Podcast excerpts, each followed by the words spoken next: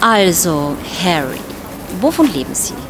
Ich bin unter anderem Mitinhaber eines Plattenlabels. Ach, was und wie heißt das? Drive-By Records.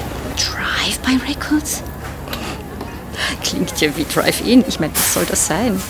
Es ist ein Hip-Hop-Label. Hip-Hop? Oh, Rap. Verstehe, verstehe. Das ist interessant. Habe ich da einen gewissen Unterton rausgehört?